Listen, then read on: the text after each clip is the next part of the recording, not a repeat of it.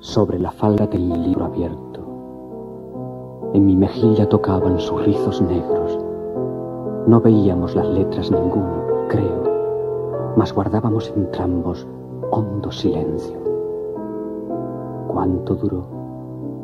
Ni aun entonces pude saberlo. Solo sé que no se oía más que el aliento que apresurado escapaba del labio seco. Solo sé que nos volvimos los dos a un tiempo y nuestros ojos se hallaron y sonó un beso.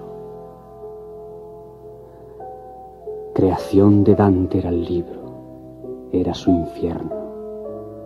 Cuando a él bajamos los ojos, yo dije trémulo, ¿comprendes ya que un poema cabe en un verso? Y ella respondió encendida, ya lo comprendo.